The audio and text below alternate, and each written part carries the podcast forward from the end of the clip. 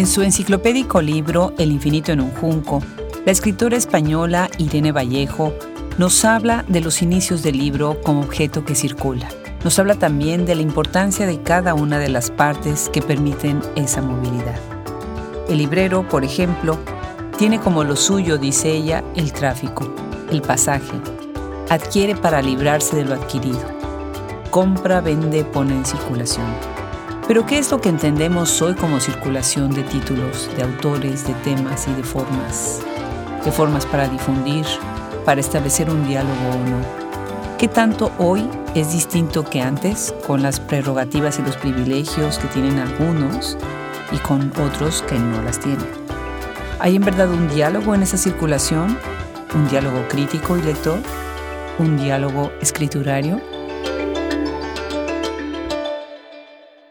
Bienvenidos a Hablemos Escritoras en su episodio trimestral LAM, Literatura alrededor de la mesa en donde nos sentamos a la mesa con críticas que nos abren la imaginación y el apetito por saber más, más sobre la literatura, para repensar lo que se nos ha dado por un hecho. Hoy nos acompañan en esta reunión Gisela Cosac, Marta Batis, Mónica Velázquez, Gabriela Polit, y tenemos el gusto de darle la bienvenida a la nueva integrante del AM, la crítica chilena Lorena Amaro. Lorena Amaro nació en Santiago de Chile en 1971. Es profesora titular de la Pontificia Universidad Católica de Chile. Es autora de los libros Recolectoras, Conversaciones con 10 narradoras latinoamericanas contemporáneas, 2023, El espejo del golem, de la biografía a la fábula biográfica hispanoamericana 2022, La pose autobiográfica, Ensayo sobre narrativa chilena 2018, y Vida y Escritura, Teoría y Práctica de la Autobiografía 2009. Es coeditora del libro Constelaciones, Nuevo Reparto de las Voces en la Narrativa de Autoras Latinoamericanas del siglo XXI, de aparición en el 2024. Y es editora y coautora de otros numerosos libros y dossiers para escrituras del yo, narrativas de infancia y literatura y feminismos. Ejerce como crítica literaria de la revista chilena Palabra Pública. Saber los países de origen de las críticas que nos acompañan el día de hoy ya es una manera de introducir el tema de que muchos son los participantes, los involucrados al compartir un idioma en el mundo, el español, para hacer esta circulación de los libros y la literatura. La pregunta acá es si hay una circulación y un diálogo entre ellos en cuanto a sus autores y sus temáticas, o si no lo hay, el intercambio de libros, sin lugar a dudas, inicia ya desde la época colonial en su relación con España y después de ahí, de lo que se llamó el viejo mundo al nuevo y del nuevo al viejo.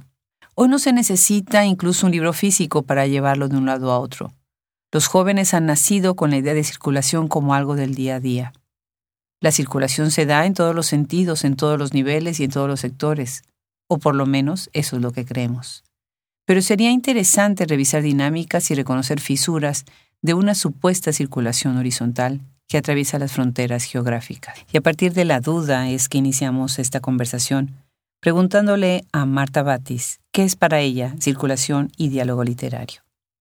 Yo entiendo circulación y diálogo literario como el ejercicio indispensable de entablar comunicación más allá de las fronteras geográficas y lingüísticas entre quienes escriben literatura y quienes la leen o quienes no leen con frecuencia, pero podrían interesarse en un cierto libro, por ejemplo, porque por algo se empieza y justo la circulación y diálogo literario permiten que se estrechen los lazos que unen a escritores, escritoras con sus lectores y abren el camino para invitar a otras personas a unirse al grupo, ¿no? Entre comillas, por decirlo de cierta forma. Por otro lado, para Gabriela Polit, circulación y diálogo se dan dentro del campo de producción, que no puede existir sin la presencia de una serie de participantes. La circulación y el diálogo literario se dan dentro de un campo de producción. Pienso este tema desde la categoría burdiana de campo, en este caso el campo literario. No existe la presencia de un autor y su público a solas. Hacen falta instituciones y la acción conjunta de una serie de actores, editores, agentes, promotores culturales, críticos, periodistas, podcasts, reseñas, lanzamientos de libros, club de libros, instituciones como las revistas, el Estado que muchas veces financia a los autores, librerías. En el caso de definir los términos circulación y diálogo, Mónica Velázquez toma algunos matices para separar uno del otro. Creo muy pertinente diferenciar los fenómenos de circulación y de diálogo. El primero tiene que ver con el circuito de la obra, ¿no? A veces incluso que cómo la figura de su autor o autora lo, lo antecede. Y en ese sentido es central, evidentemente, todo el rol que tienen los mediadores. Al pensar en mediadores, pienso rápidamente en dos estudios súper rigurosos que a mí me han abierto mucho los ojos ante este tema. Uno son los trabajos que ha hecho Ana Gallego desde España, quien ha visto en detalle y con mucho, mucho rigor los momentos, diferentes momentos de recepción de la literatura latinoamericana en España. Y también pienso en los trabajos de Analía Gerbaudo en, en Argentina, quien se ha ocupado de rastrear trayectorias tanto de creadores, creadoras, intelectuales, sobre todo por la diáspora de argentinos durante la dictadura, pero también después, y que nos interpela a pensar la internacionalización como liberación de atmósferas locales asfixiantes, ¿no? que eso lo sufrimos todos, pero también como una formación estratégica, política, de algunas redes de pensamiento colectivas e intercontinentales, ¿no? Entonces, cómo circulamos en unos lugares y en otros, lo vamos a ver bajo el término de circulación. Claro está que sería inocente pensar que los tiempos contemporáneos han facilitado todo, mas no es así, y no han resuelto, por supuesto, la democratización de la literatura. Lorena Amaro ve esto como algo engañoso, una ilusión que nos han vendido. En tiempos de hiperconexión es interesante pensar cuáles son realmente las formas de circulación y diálogo en el ámbito literario. Hoy es fuerte la sensación de rapidez y de acceso a muchísima información. Son muchos los títulos que puedes descargar, las y los autoras y autores a quienes puedes leer sin necesidad de comprar un volumen. Todo esto es engañoso, me parece, porque crees que la lectura se está democratizando y que los privilegios se derrumban, pero los privilegios están igual que siempre. Es escalofriante leer, por ejemplo, que un tercio de la población mundial no tiene acceso a Internet. Lo que tenemos entonces es una ilusión de ese acceso y esa democratización, porque es tu propio círculo el que está hiperconectado. Por otra parte, muchísimos de los recursos hoy disponibles en red no los pueden aprovechar las personas no especializadas, porque no disponen de referencias o mapas de ruta para orientarse en la enormidad de la información. En el ámbito literario y estético, saber que hay libros online no es lo mismo que leerlos, comprenderlos, atesorarlos. Además, si bien parece que la crítica literaria se ha democratizado porque todos pueden opinar de libros en su Instagram o en un TikTok, lo cierto es que una cosa es consumir libros o presumir de ellos, usarlos como un símbolo de estatus en tus redes sociales, y otra, muy distinta, ser sus lectores. Esto así tanto en el mundo anglosajón como en el ámbito hispanohablante. Claro está que además están las paradojas de esta tecnología y de este mundo tan tecnificado, que están cambiando tanto los modos de difusión de los libros, sumando cada día más participantes a plataformas como TikTok o Instagram, y de alguna manera se cree que esto contribuye a popularizar ciertos géneros, o todos los géneros. Sin embargo, algunos siguen siendo más presentes, por ejemplo la novela. ¿Cuáles son los grandes ausentes que siguen ahí, sin poder tener un espacio? Mónica Velázquez nos los dice así. Una de las paradojas es que siendo hoy tan locales y digitalizados y proponiendo tanta hibridez de soportes, todavía hoy sea la novela la mimada del mercado y, el género que más circula, mientras que la poesía se refugia en blogs, en revistas, en festivales y la dramaturgia, mucho más radical todavía, circula básicamente en festivales y muestras de teatro. Ya ni mencionamos a cómo circula el ensayo, porque creo que es un misterio absoluto pensar por qué senderos ocultos o misteriosos circula un género tan menor al lado de los otros en el mercado. Ahora, entre acciones resistentes a, esta, a este privilegio del género, me gustaría rescatar una, la que llevó a cabo durante varios años en este siglo 21, la dramaturga argentina Cintia Edul, quien pensó y mantuvo una red que se llamaba algo así como Dramaturgos del Cono Sur y puso a circular producción, autoras, autores, críticos también en talleres, residencias, laboratorios creativos de cooperación, etcétera. Y esa iniciativa duró bastantes años, porque la interrumpió poco antes de la pandemia y como muchos de nuestros esfuerzos lamentablemente radican en una sola persona y por lo tanto chocan a veces con fatiga, con pérdida de financiamiento y no acaban de institucionalizarse. Pero creo que aún así son iniciativas en las que podríamos inspirarnos para hacer otras hoy. A lo largo de los años, ya casi seis, que Hablemos Escritoras ha dedicado a hacer este gran archivo de voz y también de biblioteca, hemos visto la gran cantidad de antologías y de libros que se dedican a distintos temas para hacerlos más visibles. Muchos de ellos reúnen a escritoras de distintos países para mostrar esta comunicación, este diálogo. Es interesante pensar si estos diálogos dentro de los circuitos de circulación son realmente alternancias de voces, como han sido muchas de estas antologías. Pensar que las conversaciones no pueden ir solo en una dirección. Sobre esto continúa Mónica Velázquez. El diálogo, en cambio, tiene sus propios matices importantes. A veces cuando decimos que uno ha conversado con alguien, solo nos referimos a que las voces han sido intercaladas, es decir, ha hablado uno, luego el otro, uno, luego el otro, pero eso no necesariamente implicaría una verdadera conversación. Creo que eso solo sucede cuando hay una mutua afectación, ¿no? Es decir, cuando hablar con el otro me hace dudar de lo que yo decía o me hace cambiar de opinión o por el contrario me hace reafirmar lo que yo, lo que yo pensaba, ¿no?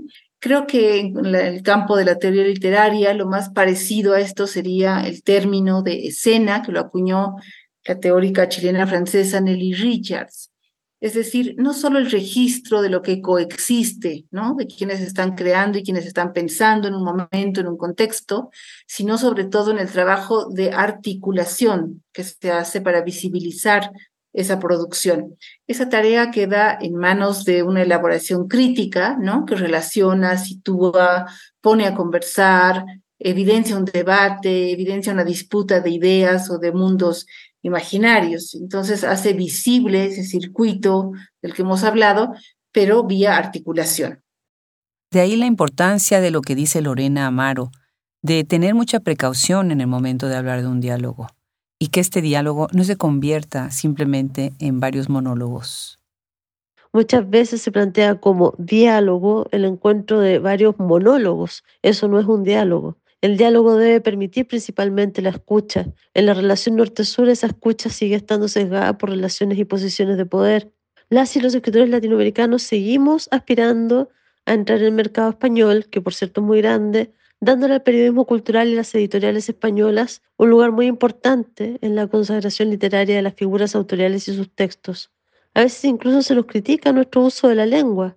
Lo sé porque he escuchado cientos de historias de ese trato editorial que antepone siempre lo que gusta o no, lo que parece o no parece bien en España, cuando eres un creador o creadora latinoamericana. Pero sin embargo, viéndolo en todos estos libros, en estos compendios, en estos estudios, siempre notamos que hay algunos países que siguen sin aparecer, como lo dice Marta Batis. Creo que el diálogo está presente y se ejerce en todo el mundo hispanohablante, pero no en todas partes tiene la misma difusión y por eso pensamos que no existe o que no tiene la misma relevancia. Tal vez como consecuencia de la geografía y por supuesto de la economía, en unas regiones no se enteran de lo que sucede en otras. Estamos tan sobresaturados de información y constantemente distraídos, hay tanto que escuchar y que ver, que lo esencial se nos pierde de vista. Creo que la fragmentación deriva de las diferentes formas de hablar nuestra lengua, porque también son un reflejo de una manera muy particular de ver el mundo. Pero también ha sido fomentada por la academia, tan aficionada a catalogarlo todo y guardarlo en cajones separados. Así es, la deformación que tenemos en la academia es de catalogarlo todo y guardarlo en cajones separados, como dice Marta Batis. Sin embargo, ahora, en mi rol también como librera, una de las cosas que entiendo es que a veces las etiquetas son importantes. El editor ahí entonces empieza desde el punto mismo de ponerle un nombre, un género a los libros, algo que ya es bastante difícil el día de hoy, por todo este entrecruce de géneros, pero que de alguna manera así los podrá comercializar y hacerlos más visibles. Entonces, el punto de partida para esta circulación de los libros será la industria editorial, en donde sin lugar a dudas España tiene una historia y una tradición que ha influido al mundo hispanohablante en general. Ya desde los inicios del siglo XX, ese país desarrolló políticas que fortalecieron la internacionalización de la literatura el surgimiento de editoriales pequeñas y después grupos editoriales más grandes como Planeta y Santillana. Se implementaron políticas públicas que promovieron medidas legales para facilitar la producción y la exportación de libros. Es interesante sobre esto el estudio que hacen Marta Magadán Díaz y Jesús Rivas, publicando sobre este tema en un artículo La industria editorial española, dos décadas claves de transformación y cambio. Gisela Cossack habla de este tema haciendo referencia al círculo España-Hispanoamérica y los lectores en español. La circulación y el diálogo literario han dependido tradicionalmente de, por un lado, el movimiento editorial que en el caso de la literatura en castellano tiene un centro indudable que es España. Desde España circulan los autores que rápidamente llegan más lejos entre nosotros. Es decir, nosotros no tenemos contacto entre las naciones hispanoamericanas, no hay circulación dentro de las naciones hispanoamericanas como para que simple y llanamente conozcamos a la literatura de nuestros vecinos si no hay una mediación editorial desde España. Incluso en esta época donde existe Amazon, esta época en la que podemos efectivamente leer textos de muchas partes del mundo porque existe los formatos de lectura digital, el libro impreso sigue teniendo una extraordinaria importancia y muy pocas editoriales tienen el músculo suficiente para poder hacer llegar textos a las librerías de distintos países. Las editoriales entonces sacarán un libro al público y el trabajo que se haga después de ese momento será muy importante. En Hablemos Escritora siempre nos hemos preguntado acerca, por ejemplo, de la vida de un libro de qué tanto realmente la gente lo recuerda una vez que sale tras el júbilo de haber sido publicado. Escuchemos a Lorena Amaro qué opina al respecto. La presencia de editoriales transnacionales y editoriales independientes que impulsan en distintos países la trayectoria de un mismo libro tampoco garantizan la visibilidad de muchas creadoras y creadores que se mantienen al margen del mainstream en circulación, con lo que muchos libros se pierden en la enormidad de publicaciones que se realizan hoy anualmente. La vida útil de un libro es también, ¿no? Cada día más corta. Los mesones de novedades cambian aceleradamente y en esa locura de publicación hay textos que no logran traspasar fronteras. Si bien siempre se habla del interés editorial de España por Latinoamérica, después de varios meses viviendo acá en Madrid, veo que ese flujo no es tan masivo como se supone y que si bien hay interés, se sigue mirando con desconfianza y muchas veces con desdén el español como lo hablamos en distintos puntos de América. Son otras las inquietudes y las estéticas. Ocurre que la literatura que se produce en nuestros países acaba por tener siempre la misma etiqueta, rara, extraña, fantástica, maravillosa. Y se sigue esperando que América Latina provea violencia, dictaduras y exotismo. En este sentido, creo que el diálogo transatlántico no es tan fluido como quisiéramos. Todos hablamos de ese momento en que las editoriales independientes empezaron a surgir en varios países con un gran ímpetu abriendo muchas puertas y dándoles espacios a muchos escritores. Esto que sucede a lo largo del siglo XX y los inicios del XXI ha cambiado la manera en que las escritoras publican, en cuestión también de regiones. Pero por una parte está el mercado y el interés, y por otro el músculo grande que algunas editoriales tienen. Gisela Cossack lo pone de esta manera. Ahora bien, las editoriales alternativos independientes están trabajando con mucho cuidado en autores que luego pueden llegar a editoriales importantes. Creo que el caso de Liliana Colanzi, eh, que es cuentista, un género muy, muy difícil, o el caso de María Fernanda Ampuero, ejemplifican muy bien cómo las cosas pueden funcionar. Es decir, en el caso de, de, de Colanzi, ella publica Nuestro Mundo Muerto en una editorial boliviana y este texto llega a ser publicado posteriormente, nada más y nada menos que por páginas de espuma. Y es ahí, en ese momento, que Liliana Colanzi empieza a tener una expansión mayor. Yo leí a Liliana Colanzi en un PDF, pero es muy difícil que el simple boca a boca más allá, digamos, del espacio de las escritoras que estamos en el mundo académico y literario, pueda llegar mucho más lejos. Entonces todavía las editoriales tienen un músculo importante a la hora de ofrecerles a las nuevas generaciones de, lectores alternativas literarias, porque en las nuevas generaciones el formato impreso todavía se impone. Por lo tanto, en la circulación y el diálogo literario, incluso en esta época digital y globalizada, todavía depende mucho del libro impreso y de los premios, de la fuerza de los premios internacionales. Así es, los premios ayudan definitivamente a los libros, especialmente los premios internacionales. En eso hemos visto grandes nombres que han logrado atravesar fronteras y que se han convertido en verdaderas estrellas de este firmamento.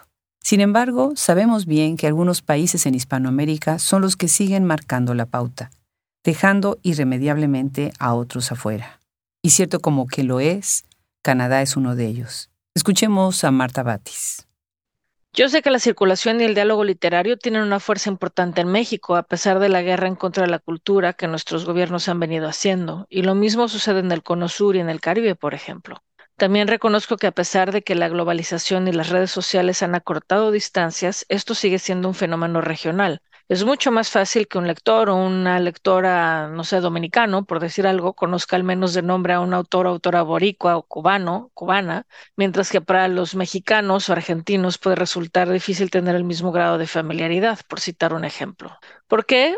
Bueno, pues porque viven lejos o porque escriben de realidades muy diferentes a la nuestra o porque no hay un presupuesto para difundir la obra o distribuirla más allá de cierta zona geográfica muy específica, ¿no? En mi experiencia, quienes quedan un poco al margen de la circulación y el diálogo literario son, como ya dije, quienes están en África y en América Latina, típicamente en Centroamérica y en el sur, Bolivia y Paraguay, aunque en tiempos recientes hemos escuchado mucho más de talentos literarios bolivianos gracias a los logros y esfuerzos de Leiliana Colanzi, del Mundo Paz Soldán, de Giovanna Rivero, entre otros, ¿no? Tengo que agregar que me parece que quienes hacemos literatura en español en Canadá también hemos quedado un poco fuera de ese círculo, porque nuestras editoriales tienen distribución muy limitada y porque no podemos competir con la cantidad de autores y recursos que hay, por ejemplo, en Estados Unidos.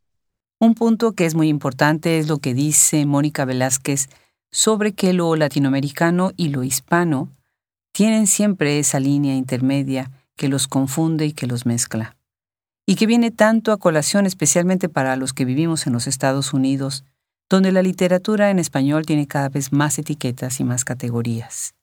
Los españoles migran con su gente a esta gran nación. Yo creo que estamos en un momento distinto al modernismo o a los años 60, en los que se diferenciaba lo escrito o producido en Latinoamérica, en España o fuera de esos dos lugares. Creo que hoy habitamos una zona más extensa, no por ello menos problemática, que está formada por lo escrito en español, ¿no? O sea, en Europa, en Estados Unidos, en América Latina. En ese sentido, podría parecernos que importa más la lengua que el gentilicio, aunque no podemos ser ingenuos y tenemos que saber que políticamente no todos los gentilicios son iguales ni valen lo mismo, ¿no? Habría que tener esa cautela. Cuando entrevisté a Silvia Gurrola, una de las cosas que más me llamó la atención es el tiempo que ha vivido fuera de México, su país natal, lo mucho que sabe y el mucho tiempo que ha pasado en África. Y siempre viene esta pregunta, ¿qué es lo que sucede con aquellos que salen de su país y que deciden echar raíces en otros? ¿De qué manera ellos integran también un mundo hispanohablante, que no está conformado nada más por las fronteras de los países de habla hispana? Marta Batis amplía este punto. El mundo hispanohablante lo conforman España y sus islas, así como casi todos los países de América Latina y el Caribe, y debiéramos tener más presentes a Guinea Ecuatorial y la República Saharaui Democrática en África. Sin embargo, al estar sus hablantes geográficamente tan alejados de lo que normalmente consideramos el territorio hispanohablante, entre comillas, que solemos olvidarnos de ellos. Estados Unidos forma parte del mundo hispanohablante, por supuesto, no solo porque algunos de sus territorios fueron originalmente parte de México hasta que la frontera los empujó del otro lado, sino porque la cantidad de migrantes de origen latinoamericano que han hecho de ese país su hogar ha convertido el español en una segunda lengua no oficial en aquel país. Y yo agregaría, por supuesto, a Canadá, donde el español tiene cada vez mayor presencia y relevancia. Lorena Amaro al respecto habla de un diálogo que aún sigue siendo colonial, que sigue concentrando y favoreciendo a unos cuantos y a unas ciertas regiones. El diálogo sigue siendo en gran medida colonial, por eso se condensa donde hay movimiento editorial, programa de escritura creativa, encuentro entre lenguas. Donde es esto? En las grandes metrópolis, donde se genera la coina literaria de la que se desprende la literatura mainstream. Lugares como Barcelona o Nueva York, donde migran escritores, académicos, traductores y editores escritoras, académicas, traductoras y editoras para estar cerca del movimiento literario. Es dramática la falta de conocimiento que puede haber en un país como Chile de lo que ocurre en los países centroamericanos que hablan la misma lengua. México, por ejemplo, que es tan relevante en el movimiento editorial latinoamericano, está siempre mirando al norte más que al sur, y eso se nota. Desde luego que hay fragmentación y desconocimiento, tal vez también poca voluntad de dialogar por parte de quienes integran el campo, sobre todo de dialogar entre pares. En este sentido, es muy interesante observar cómo se desarrollaban ante los campos culturales los extensos epistolarios entre grandes figuras de un mismo tiempo, que tanteaban otros espacios culturales, enviaban noticias y pedían información. Un caso ejemplar son las redes mistralianas. Gabriela Mistral se carteaba con escritoras y escritores de México, Centroamérica, Estados Unidos, Argentina, España. Hoy las redes sociales generan una sensación casi que de saciedad informativa, pero habría que pensar cuánta de esa info que vemos a diario es relevante y nos ayuda a orientarnos en el campo cultural más allá de las apariencias. Me parecen fascinantes las coincidencias que a veces se dan hablando de literatura. Gabriela Polit, por ejemplo, coincide con lo que Rosa Beltrán hace muy poco dijo en la pequeña cápsula que hicimos para celebrar la llegada de su libro Free Radicals que mientras en México se estaba viviendo la contracultura, en España se estaba viviendo el franquismo, lo que facilitó que la industria del libro en países como México y Argentina durante las décadas de los 70 y los 80 despegara. Para algunos críticos, la edición se transforma en esos años de una industria cultural a una industria del entretenimiento, dirigida a un gran público. Polit nos habla de ese momento histórico y de dónde vienen los capitales y cómo es que España después se convierte en lo que es hasta el día de hoy, una gran meca de la literatura en español. Me parece que es importante recordar el fantástico libro que escribió Alejandro Herrero Laizola, en donde nos explicó cómo las políticas del libro durante los años del franquismo favorecieron a las condiciones para que existiera el llamado boom de literatura latinoamericana. Y pese a que los escritores del boom fueron en su mayoría de izquierdas, el régimen franquista implementó una censura laxa para poder publicarlos. Y el interés era político y económico. España quería ocupar el centro del mercado del libro escrito en español y lo disputaba en esos años con México y con Argentina. En esos años estos dos lugares tenían una industria del libro bastante fuerte. Después del boom o a partir de entonces, la industria del libro en España se ha blindado y es la más importante para el mundo hispanoparlante. Pese, no estoy, estaba hablando de, ese músculo que hace la vitalidad de los libros en España, es impresionante. El, capital es alemán, las, se consolidan las grandes todos los grupos económicos que están atrás de la, industria del libro pueden estar en Alemania, pero estoy hablando de que el libro escrito en español, el músculo más fuerte, está en España. Entonces, ¿cómo entrar a esos circuitos de libros? Hay un boom, digamos, de editoriales independientes en América Latina.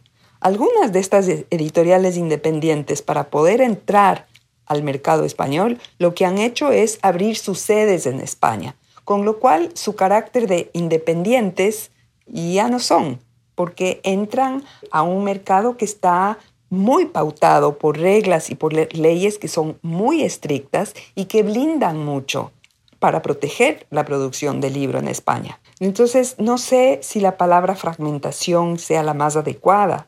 Habría que entender las leyes del libro en cada país y en España, por supuesto. Habría que entender cómo funciona la circulación del libro entre los países latinoamericanos, porque yo creo que ahí radica un enorme problema, porque si bien es importantísima la labor que están haciendo editoriales independientes, ellas recorren solo parte del camino. Yo sé que si una editorial eh, española, por ejemplo, reedita un libro de una editorial independiente como Impar, por ejemplo, ese libro ya no puede entrar en el mercado español con el sello de Impar.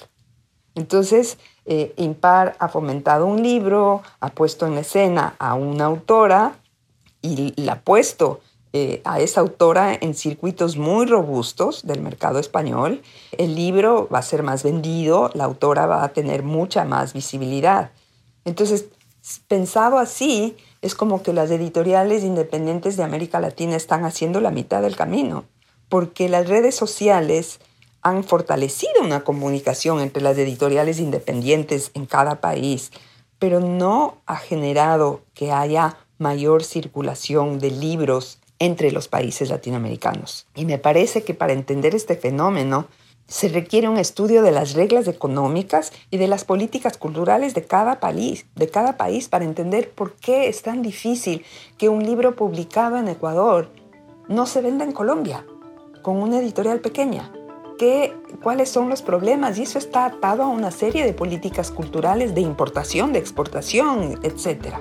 Mónica Velázquez aborda también estos temas de la situación de los diferentes países desde este punto de vista.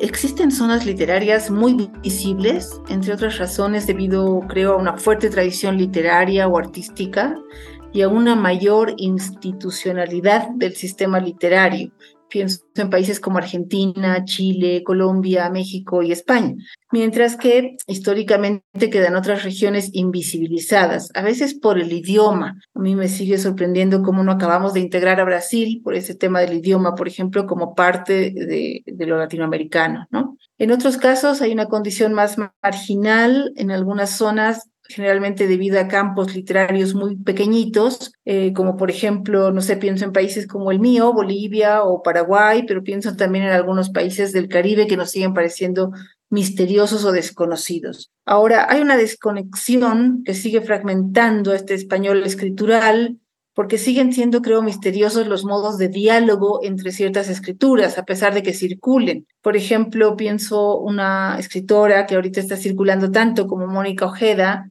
y vive en España, creo que nadie se cuestionaría sobre su visibilidad, pero me pregunto a quiénes, a qué escrituras en España está afectando la producción de Mónica Ojeda, por ejemplo, o la de un escritor como Fernando Iwasaki, que vive allá hace tanto tiempo. O qué pasa con una poeta tan formidable como Berta García Faet, si está, está llegando a Argentina o, a Bolivia o a otros países de Latinoamérica, pero habría que preguntarnos si su escritura está afectando a algunos poetas locales, por ejemplo. Por supuesto que es importante hablar del caso de los Estados Unidos. Y hay que hablar de él desde esta idea de los 62 millones de hispanohablantes que son o pudieran ser potencialmente un gran mercado. Sin embargo, 62 millones de hispanohablantes no significa 62 millones de lectores en español. Tenemos que considerar todos los que no tienen el tiempo y el lujo de la lectura, todos los que no tienen acceso a los libros en español, las segundas y las terceras generaciones que ya no lo hablan y que ya no lo leen, y sobre todo los temas que ya no dialogan con sus propias realidades. Interesante ver además que los hispanos están perdiendo su español de acuerdo al último estudio de Pew Research. Gisela Cossack habla de este mercado americano. El mundo hispanohablante, por supuesto, se ha expandido fuera de las fronteras de los países que hablan mayoritariamente castellano. Es el caso de los Estados Unidos, que tiene una importante población que habla español y que en principio estaría dispuesta a escribir y a leer en español. Así que efectivamente es un mercado de interés. Creo que las formas de diálogo tienen que ver con algo importante que se ha generado entre las escritoras. A raíz de que efectivamente ha habido toda una, una reflexión sobre las numerosas escritoras que están, numerosas y muy buenas escritoras que están ahorita circulando, esta reflexión que ha planteado la existencia de estas escritoras en conjunto vuelve a recuperar un sentido de lo hispanoamericano que no teníamos desde la literatura del boom. No quiero hablar del boom en términos de boom de escritoras, no. Me refiero a que ha habido una manera de plantear la existencia de estas escritoras, más allá de su contemporaneidad, como un fenómeno hispanoamericano que es digno de ser revisado en conjunto. Y de hecho, eh, las revisiones que yo he visto, e incluso las que yo he escrito, parten un poco de esta, de esta especie de abordaje, ¿no? Lorena Amaro se pregunta también sobre este escenario literario en los Estados Unidos y reconoce el trabajo que muchos han hecho en ese país como algunos editores que han trabajado de manera muy eficiente para empezar a publicar más y más libros en español. Otro polo de atracción es, por cierto, Estados Unidos, donde todos esperan principalmente ser traducidos al inglés, también para ingresar a un mercado enorme. Y esto ocurre a pesar de la enorme cantidad de hispanohablantes en ese mercado editorial. Potenciar el español y su presencia en ese ámbito es muy importante. me interesó ver que hace poco se estableció un premio literario, las Yubartas, a la mejor obra narrativa. Me, encantó porque además eh, pasa de esta distinción entre novela, cuento, crónica, eh, esa distinción genérica que ha quedado muy sobrepasada por el cruce de verdad y ficción y el empleo de técnicas que detonan los límites genéricos. Eh, para el concurso lo organizan varias editoriales hispanohablantes y una de ellas es Chatos Inhumanos, que trabaja desde Estados Unidos. No la conocí y creo que es interesante ver que existe allá esta cuña en nuestra lengua. De todos modos, la relación entre las lenguas y la circulación editorial sigue siendo asimétrica. El sur global lee al norte alimentando con esas obras su canon. Y no ocurre al revés, al menos no en las mismas proporciones, porque las traducciones además no van tan rápido. Gabriela Polit habla sobre eso en algo muy puntual, la no existencia de una dinámica de campo en la producción de literatura en español. Interesante su punto de vista. En los Estados Unidos todavía no hay una dinámica de campo de la producción de la literatura en español. No me refiero a la academia porque este sería un campo distinto. Hablo del campo de la producción literaria. La labor de Hablemos de Escritoras, de revistas como Literal, de las ferias del libro como Chicago, en Miami, en Los Ángeles, en Nueva York, están consolidando la existencia de este campo. Pero en general quienes estamos escribiendo en español en este país tenemos la mirada en América Latina y en España. Además, funcionamos de manera aislada, por regiones. Lo que aprendimos con la visita de las cuatro esquinas de Hablemos de Escritoras, por ejemplo, nos enteramos de lo que está sucediendo en el estado de Washington, en Seattle, pero ellos no conocen lo que se hace aquí en el sureste o lo que hacemos nosotros no se sabe en el noreste. Yo misma no podría hacer una lista desde el tope de mi cabeza de 20 escritores y escritoras que estén aquí haciéndolo en español. Muchos de los escritores que escriben en español publican en editoriales de sus países de origen. Entonces, me parece que hay una dificultad de hablar de un campo porque no existe un campo consolidado. La categoría de campo es una categoría que ayuda a entender cómo funciona la sociedad. Entonces, para entender el campo literario hay que entender cuáles son las relaciones con el campo económico, con el campo político, con el campo académico. Y la dificultad de hablar de un campo de producción de literatura en español en los Estados Unidos me parece que es reconocer el poco valor que tiene esta lengua en esta sociedad. Pese al número de hispanoparlantes que vivimos aquí, el español no está valorado en toda su riqueza cultural. La literatura es parte de esa riqueza cultural. No se incentiva en las escuelas a que los chicos aprendan español. No se incentiva con políticas públicas que muestren lo importante que es tener una segunda lengua y que geográficamente hablando la lengua que en este país se debería enseñar obligatoriamente sería el español y eso no sucede. Quizás hay acciones aisladas, en ciertos distritos escolares existen escuelas bilingües, pero no es una política de Estado. No hay desde el Estado una aceptación de la riqueza cultural que tiene el español. Entonces, todo el campo de la producción de la literatura en español son acciones que todavía no tienen un eje único, son acciones que están balcanizadas de alguna manera, porque la lengua, el español, no está valorada culturalmente en los Estados Unidos. No hay becas para que la gente escriba novelas en español. No hay editoriales que publiquen aquí en español y que tengan un impacto importante. Y eso es, esas instituciones son las que fortalecen un campo de producción cultural y en este caso literario. Así no nada más tenemos que hablar de los eslabones que hacen esta gran cadena, sino también de cuáles son los agentes de mediación y transferencia cultural que permiten la circulación de los libros.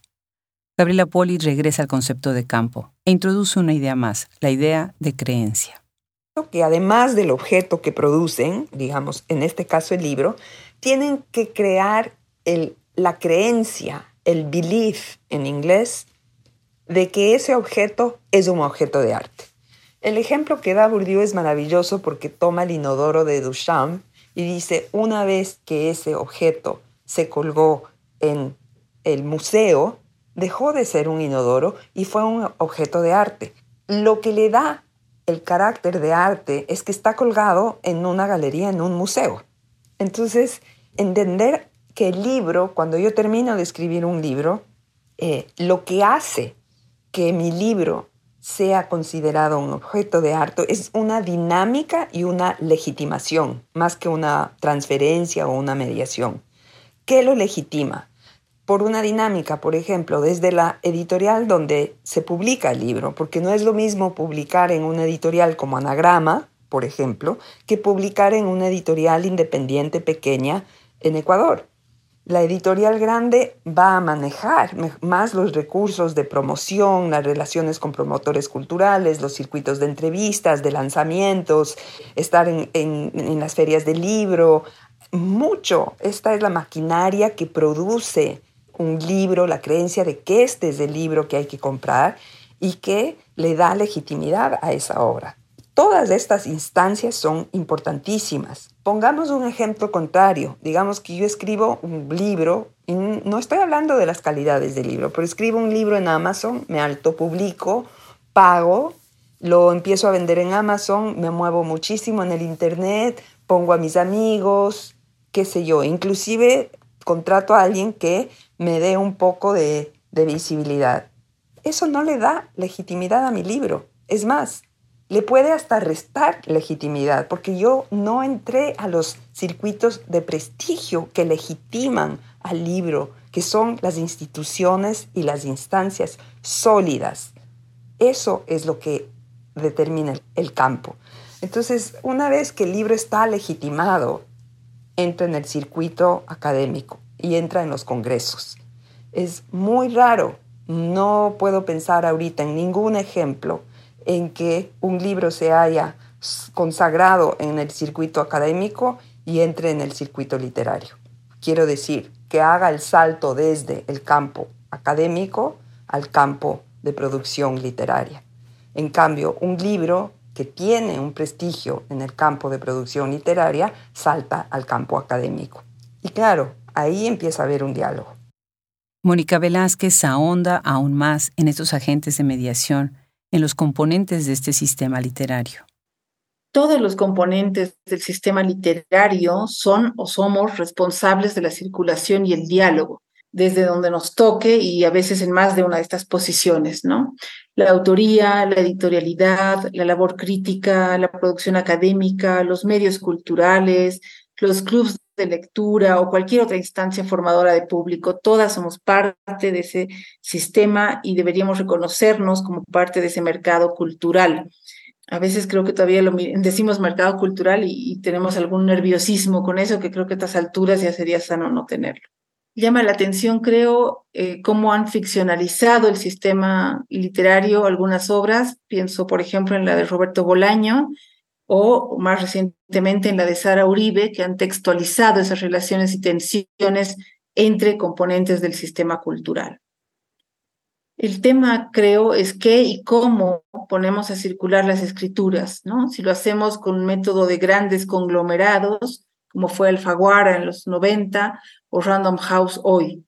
Si también lo hacemos más bien con modos contestatarios, como el de las cartoneras de fines del siglo pasado, o lo hacemos a la manera muy post pandemia de poner a circular PDFs liberados en plataformas como la de Poesía Mexa, por ejemplo. No se trata de satanizar unas o, mitificar otras, sino creo que de verdad tomar conciencia de cómo se circula, cómo se lee, cómo se crea valor y con qué criterios damos esto a entender.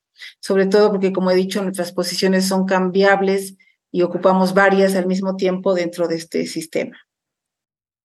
No hay que olvidar otro elemento muy importante en esta gran conversación, el scout literario.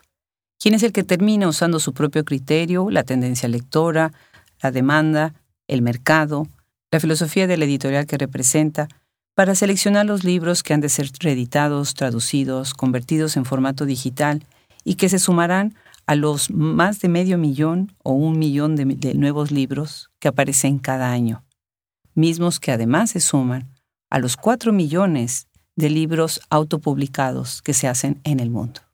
Es ahí en los grandes números y en la saturación del mercado en donde también está en conflicto cómo captar la atención de un público lector.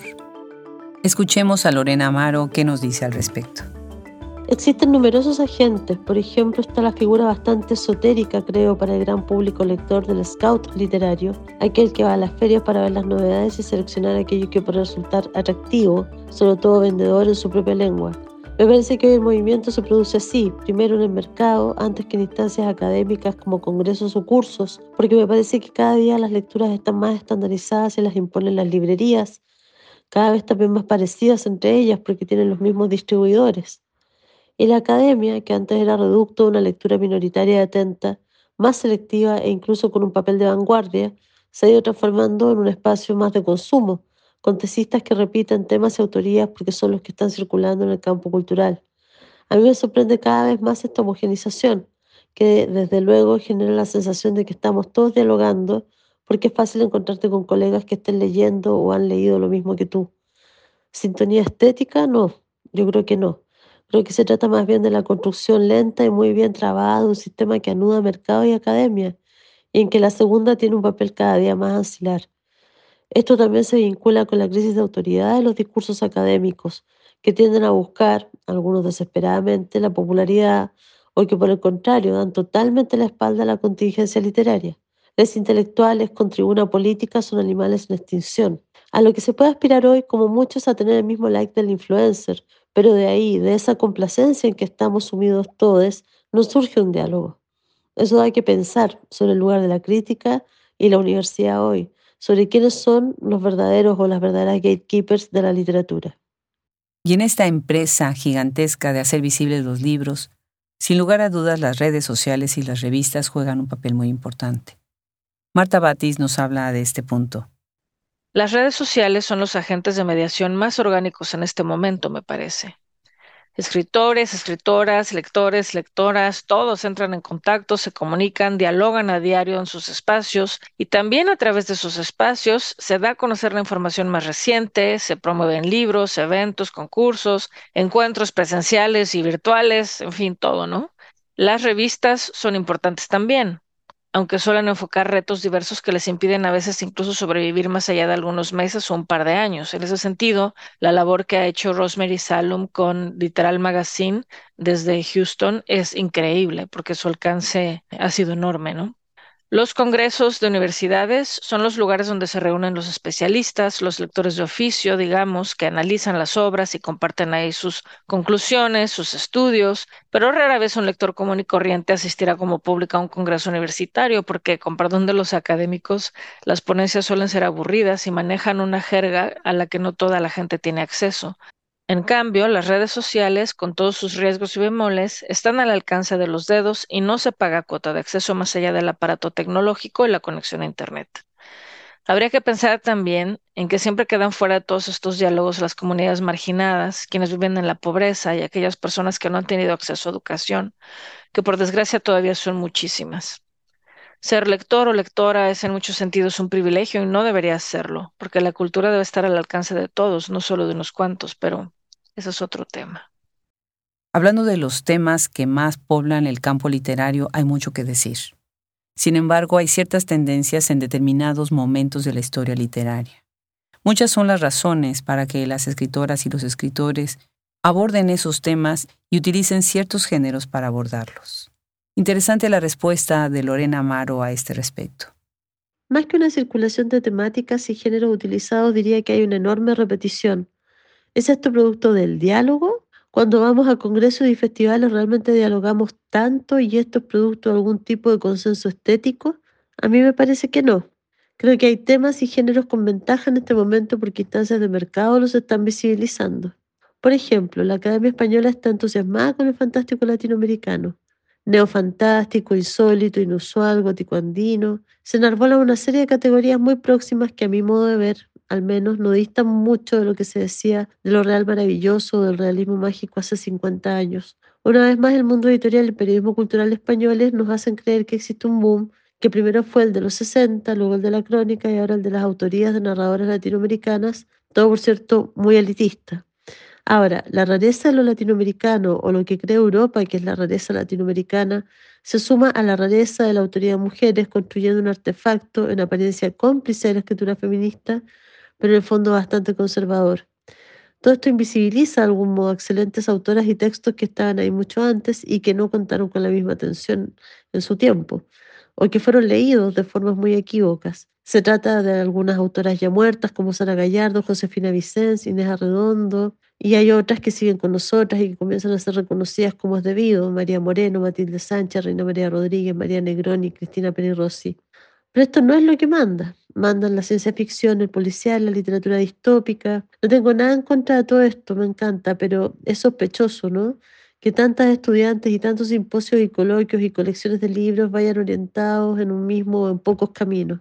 La poesía sigue siendo la gran postergada porque no tiene éxito comercial y muy pocas académicas y académicos la abordan. En este sentido, me parece que es crucial para las décadas venideras que se cumpla el ideal de la bibliodiversidad en las bibliotecas públicas, otro espacio que he podido ver de cerca y en que es muy difícil intervenir las lógicas de mercado, porque las y los lectores actuamos, y me incluyo, principalmente como consumidores, acumuladores de novedades o de objetos hermosamente diseñados, con lo que muchos libros tienen escasas posibilidades de alcanzar a sus lectores porque no son demandados en esas bibliotecas.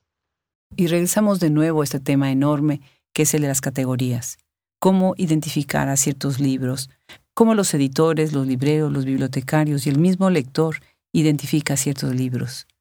¿Qué escribir en una solapa, en una cuarta de forros, para poder atraer la atención de los lectores? Mónica Velázquez habla sobre esto y lo peligroso que puede ser entrar ahí, en ese campo resbaloso. Creo que sí existen temas comunes en la producción actual, pero creo también que es un poco peligroso reunirlas o etiquetarlas rápidamente en una sola categoría. Yo soy un poco escéptica de algunas de esas categorías como gótico andino, por ejemplo, que creo que ya se la usa a veces como muletilla. Creo que es otro el desafío que consistiría más bien en ir viendo los contornos de un aire de época, pero es difícil en la medida en que somos parte de esa época que estamos tratando de entender. Pero bueno, voy a mencionar un solo rasgo que me parece común y tal vez emblemático, que tiene que ver con la tremenda crudeza de gran parte de la literatura actual. Ahora ahí quisiera hacer una reflexión que me tiene a mí preocupada, no, preocupada, ocupada más bien, que es que durante mucho tiempo se vio como la expectativa europea o estadounidense respecto a lo latinoamericano podía sintetizarse en una trilogía que es la siguiente. Imaginarios violentos, trasfondo sociopolítico y, de ser posible, algún rasgo fantástico, étnico, mágico, raro. ¿No? En ese sentido, si pensamos esa trilogía, podríamos sospechar que hoy la estamos confirmando una vez más. Y, me ha servido mucho pensar, oír hace unas semanas en la Feria del Libro de la Paz a la escritora mexicana Clio Mendoza, quien contaba que frecuentemente lectores europeos o, norteamericanos le hacían notar y le preguntaban que por qué era tan violenta su literatura, a lo que ella había decidido contestar algo como cuestionate tus privilegios, ¿no? Y me pareció muy contundente, muy provocadora esa respuesta, porque por un lado es verdad, y vale la pena preguntarnos si estamos como latinoamericanos escribiendo obras para cumplir una expectativa que por ahí se nos ha vuelto demanda, ¿no? Pero también creo que tendríamos el derecho a preguntarnos si podemos prescindir de lo violento viviendo en contextos donde la violencia se nos ha vuelto una, una condición de vida. Creo que eso da pie para una larga reflexión. Y algo que ha sido una meta continua y constante en Hablemos Escritoras es demostrar que las escritoras no escriben todas de los mismos temas. Muy al contrario, la diversidad temática de las escritoras es lo que ha causado esta fascinación que vemos hoy en los lectores por ellas y sus obras. Gabriela Polit coincide con esto y lo amplía de esta manera. Me parece que actualmente se puede decir que hay una tendencia a hablar de temas como el incesto, la violencia, la maternidad, la discriminación, y que aparecen de manera recurrente en ciertas obras. Pero hay muchas autoras que no abordan estos temas. Schwebling, por ejemplo. Y creo que en los dos casos hay obras que son fabulosas y otras obras que no lo son. El libro, eh, el hecho de que las mujeres estén eh, a la vanguardia del acontecer literario contemporáneo, tiene que ver, claro, con lo que ha sucedido con los movimientos feministas en los últimos años, desde el 2016 para acá, con el MeToo, eh, los debates sobre el aborto. Creo que sí, creo, creo que eso tiene un impacto. Como uno podía decir que el fenómeno del boom estaba relacionado con la Guerra Fría, pero no se puede explicar el boom a partir de la Guerra Fría y no creo que se pueda explicar el fenómeno de este acontecer literario de las mujeres a la vanguardia por los movimientos feministas. Creo que la literatura va mucho más allá de eso y que la crítica literaria es justamente la que nos tiene que iluminar en estos temas.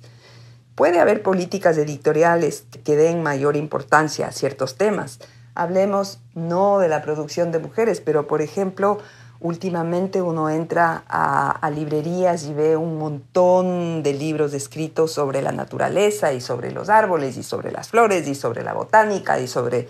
Y hay libros que son maravillosos y hay libros que no lo son. Entonces también está esa otra parte. Y, insisto, es la labor de la crítica literaria el iluminar estos, estos momentos. Hace 10 años estaba hablando de suerte de boom, un poco más de 10 años, de la literatura del narcotráfico. Y en, en, esa mal llamada literatura del narcotráfico habían obras fantásticas y habrían obras que no lo eran.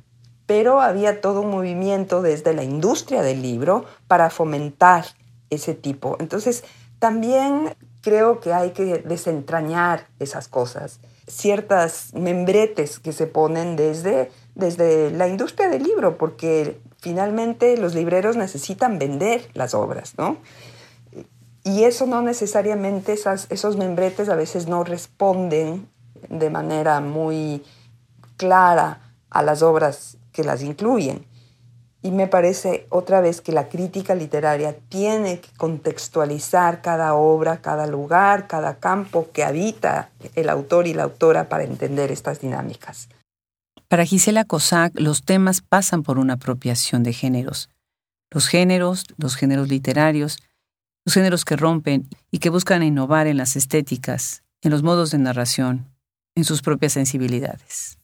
Creo que siempre hay ciertos discursos que son predominantes, ciertas temáticas que son predominantes, así como en, el pasado el problema de la nación fue central en la literatura eh, hispanoamericana, creo que ahora todos los temas pasan por una apropiación de géneros, eh, de, géneros, me refiero en este caso a género literario, de géneros eh, que rompen, digamos, con las búsquedas estéticas ultramodernas del pasado, de hace 50, 60 años atrás, para concentrarse más en, modos eh, de narración, digamos, mucho más cercanos a las sensibilidades propias del mundo de los grandes medios de comunicación. Las escritoras, por supuesto, colaboran activamente con todo esto al tocar esos temas y por lo tanto tocar esa sensibilidad, ya sea desde el terror como Mariana Enríquez, ya sea desde la, desde la ciencia ficción como hace Liliana Colanzi, ya sea desde las distopías como hace Karina Sainz-Borgo, ¿no? Lo que es un hecho es la gran maestría de lo que hacen las escritoras hoy en día, diseccionando lo que es la realidad y lo que se nos ha puesto como si fuera algo incuestionable. Marta Batis, quien ha hablado ampliamente de muchos de los talleres interesantísimos que se están haciendo hoy en día, lugares en donde se busca deconstruir los estereotipos y las expectativas sociales que nos han sido impuestos por los siglos. Dentro de la obra de las escritoras hay una circulación en temáticas, por supuesto. Yo veo como ejes muy claros la maternidad, las diferentes violencias, ya sea de género, política, doméstica, etcétera, el feminicidio y últimamente el horror como herramienta para expresar lo que implica ser mujer. La literatura es ese espacio en el que los estereotipos, las expectativas sociales, las exigencias que se nos han impuesto por siglos están siendo diseccionadas y desterradas. La obra de las escritoras actuales pone el dedo en la llaga y no tienen pachos en atacar a quien merezca ser atacado, empezando por el patriarcado, pero también las prácticas colonialistas, el racismo, la discriminación de género, todo eso que nos mantuvo y nos sigue manteniendo atadas y fuera de espacios que poco a poco y con un enorme esfuerzo hemos ido conquistando. Hay otra parte en este circuito que es muy interesante. ¿De qué manera las escritoras también se relacionan entre ellas, entran en conversación? Hace unos días vi esto y me emocionó de gran manera, cuando entrevisté en la misma semana a Selva Almada y a Dolores Reyes. Tan fuertes y tan poderosas sus escrituras para hablar del tema de la violencia de género. Escuchemos a Gisela Cossack que amplía este punto. Desde luego, el diálogo se establece, por supuesto, reitero este punto porque es importante entre las propias escritoras que se reconocen unas a otras. Yo lo he visto incluso en las redes sociales, en particular en Twitter, ¿no? Es decir, este reconocimiento entre las escritoras que hablan de ellas, que se encuentran, etc. Por otra parte, las editoriales, las universidades, las grandes ferias, los eventos internacionales al estilo, por supuesto, de la Feria de Guadalajara, de Buenos Aires, de Madrid, en fin, por supuesto, propician que estas escritoras se encuentren, como de hecho nos, encontramos nosotras en Hablemos de Escritoras, que es un espacio precisamente de reflexión sobre la escritura, sobre la crítica, sobre la literatura y sobre quiénes y cómo eh, se está escribiendo en América hispana. A veces las fragmentaciones son inevitables, ¿no? Escritoras españolas, escritoras hispanoamericanas, escritoras mexicanas, escritoras argentinas. Creo que es un excelente momento para las argentinas, sin duda alguna, por su cantidad, la cantidad de escritoras, la calidad y sobre todo la circulación que tienen, ¿no? Dentro de las librerías. El Caribe, voy a hablar exclusivamente de las islas, ¿no? República Dominicana, Cuba, que son el Caribe hispano pánico, de Puerto Rico, por supuesto. Sí, bueno, tenemos contactos con ella. Pienso en, Rita Indiana, en Wendy Guerra, en Ana, Lucía Portela. Pero, por supuesto, todo esto pasa por cómo podemos acceder a estas escritoras, ya sea por la vía editorial, ya sea por el boca a boca, ya sea porque estamos en un medio literario que va recomendándonos lecturas, que va recomendándonos cosas, precisamente a partir de las académicas que se interesan por el tema de la literatura, es decir, las académicas lectoras que van también sugiriendo nombres. Eh, no es fácil porque la literatura ha retrocedido dentro de la educación formal y dentro de los posgrados y las escuelas de letras, pero en particular dentro de los posgrados es muy evidente que la gente está estudiando de todo menos literatura. Pero más allá de, no quiero generalizar, pero creo que es importante ver que la literatura tiene que competir dentro de los posgrados del área con otro tipo de discurso. Así como Gisela Cossack habla de lo importante que son los posgrados para hablar sobre literatura, Marta Batis lo hace de todas las escritoras que se han convertido en editoras para poder también abrirse espacios y abrir espacios a otras. Bueno, hay escritoras que han fundado sus propias editoriales, como Liliana Colanzi con Don Dundum, por ejemplo. Pero no es necesario llevar a cabo un esfuerzo titánico como este para crear estos circuitos, ya que muchos de ellos se van tejiendo a mano, palabra por palabra, a través del contacto que las escritoras establecen entre sí y con su público. Ayudan mucho los encuentros literarios, ya sean presenciales o virtuales, las ferias del libro, los cursos o talleres, pero sobre todo las recomendaciones que ellas mismas hacen y su propia labor, cuando alguna de ellas recomienda un libro, por ejemplo, se crea este nuevo vínculo. Basta a veces con saber qué están leyendo ellas, a quiénes siguen, con quiénes se relacionan, y entonces uno va descubriendo y adentrándose en la colmena que le interesa. Y esto es un fenómeno que no solo ocurre en español. En Canadá, la escritora Heather O'Neill realiza esta labor en sus redes sociales, por ejemplo, con mucho éxito. Al primer taller de Escribir es un lugar, de Laia Yufresa, Llegamos muchas por recomendación de Valeria Lucelli en Twitter, y Laia vive en Escocia Valeria en Nueva York, y en ese espacio había gente de todo el mundo. Como nunca, las escritoras se han convertido en incansables promotoras de ellas, de sus compañeras, haciendo cada vez más grandes las redes y buscando de qué manera pueden atravesar las puertas que les han sido cerradas durante años. Lorena Amaro habla sobre esto. Las escritoras como nunca están intentando generar redes, hacerlas visibles, imprimir su sello al diálogo cultural. Existen iniciativas que las visibilizan a través de plataformas, por ejemplo Comando Plata en Perú o el movimiento MeToo mexicano. En general se reivindica el trabajo colaborativo y creo que una autora que ha marcado mucho la escena con su propio quehacer es Cristina Rivera Garza, quien expone en sus ensayos brillantemente la posibilidad de generar escenas literarias en que la desapropiación y lo comunal tengan un lugar fundamental desde luego que todo esto surge como reacción y resistencia al capitalismo y el individualismo desenfrenados y al peligro de las narco y necroculturas. El fascismo como nunca ha vuelto a ganar terreno en el mundo y la escritura todavía puede plantear posturas disidentes. Pero como es sabido, es fácil que el mercado fagocite y recicle esas resistencias, haciéndolas dóciles a sus propios propósitos. Creo que estamos en esa batalla cultural, con muchas y muchos agentes culturales dando todo de sí para poder ofrecer esas resistencias. Como plantea Remedios Zafra, a muchas de las escritoras las sostiene apenas su entusiasmo, porque están mal pagadas y mal consideradas simbólicamente. El trabajo que hacemos las propias críticas literarias está cada día más desacreditado, porque en apariencia todos pueden opinar y todos los juicios literarios son igualmente válidos. Ahora, retomando el tema de la circulación del libro, considero que las escritoras, quienes también ofician de traductoras, editoras y gestoras culturales, tienen una importancia fundamental en esta posta de textos, lecturas y conversaciones, motivadas como nadie a transformar la cultura y que la cultura hegemónica no las transforme a ellas.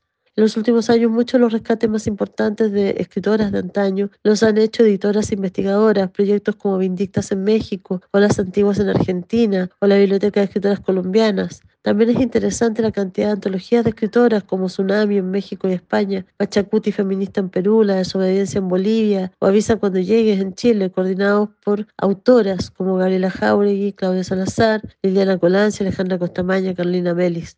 Pero una cosa es publicar los libros y otra luego hacerlos circular. Y otra cosa más difícil aún es conversar y discutir sobre ellos.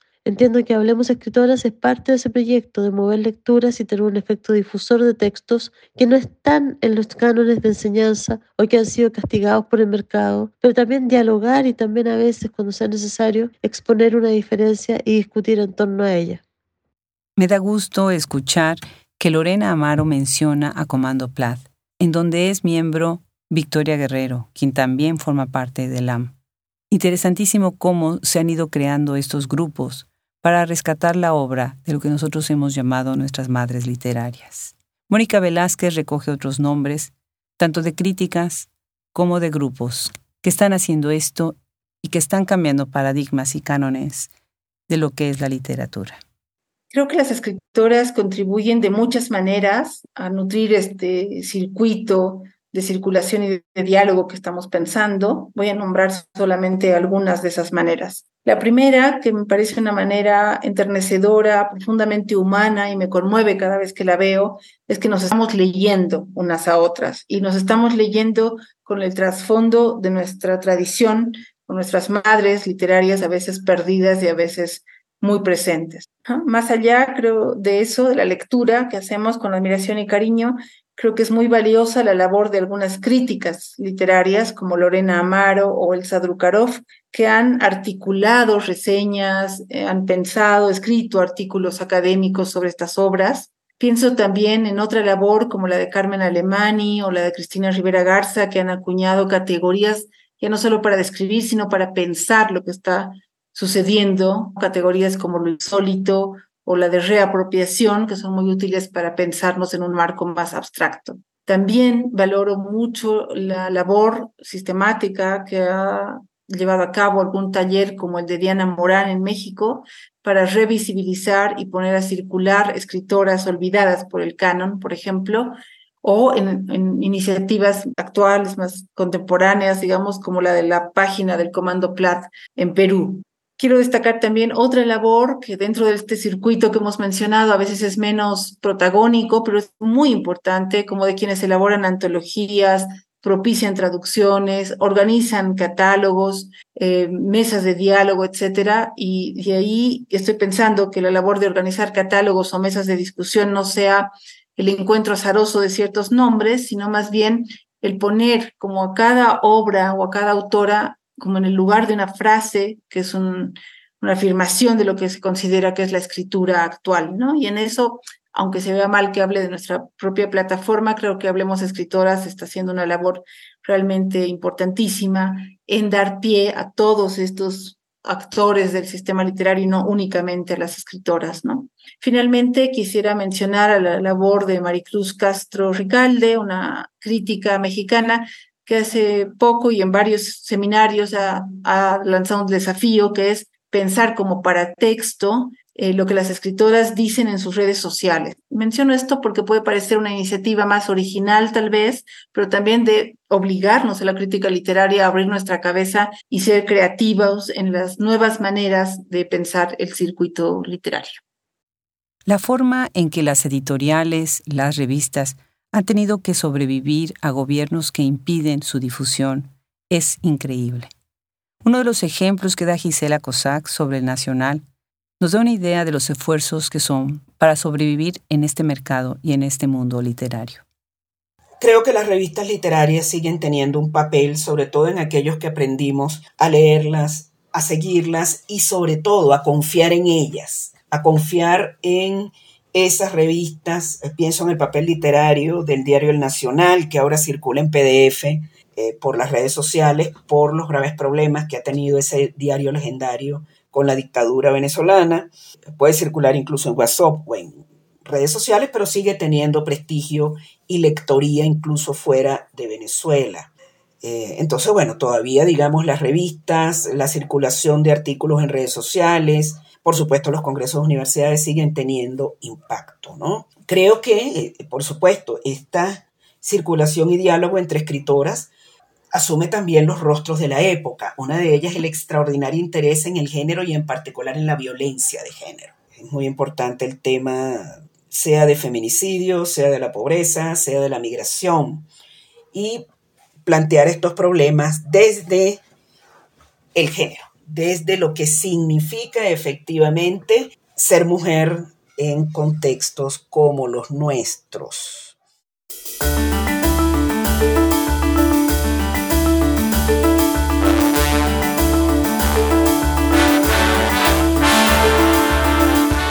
Tal y como lo vimos en este episodio de LAM, hay tantos matices, tantos colores, tantas capas, tantos temas y tantas visiones sobre este tema, sobre la circulación y la posibilidad de un diálogo. Quedamos en deuda como siempre a las integrantes de LAM, Literatura alrededor de la mesa, Gabriela Polit, Marta Batis, Mónica Velázquez, Gisela Cosac, Lorena Amaro, Laura Torres y Victoria Guerrero. Es un gusto como siempre tenerlas en este espacio y agradecemos muchísimo a todos ustedes que nos siguen. Cerramos esta cápsula con unas palabras de Marta Batis. Yo soy Adriana Pacheco y nos escuchamos en el próximo episodio. Muchas gracias. Creo que lo que mejor funciona es esta vía orgánica de ir tejiendo lazos y creando discursos y abriendo diálogos. Por eso la sororidad entre escritoras es tan importante, ahora más que nunca, ya que hay esta sed por leer literatura escrita por mujeres. Una sed maravillosa que ojalá no se extinga nunca.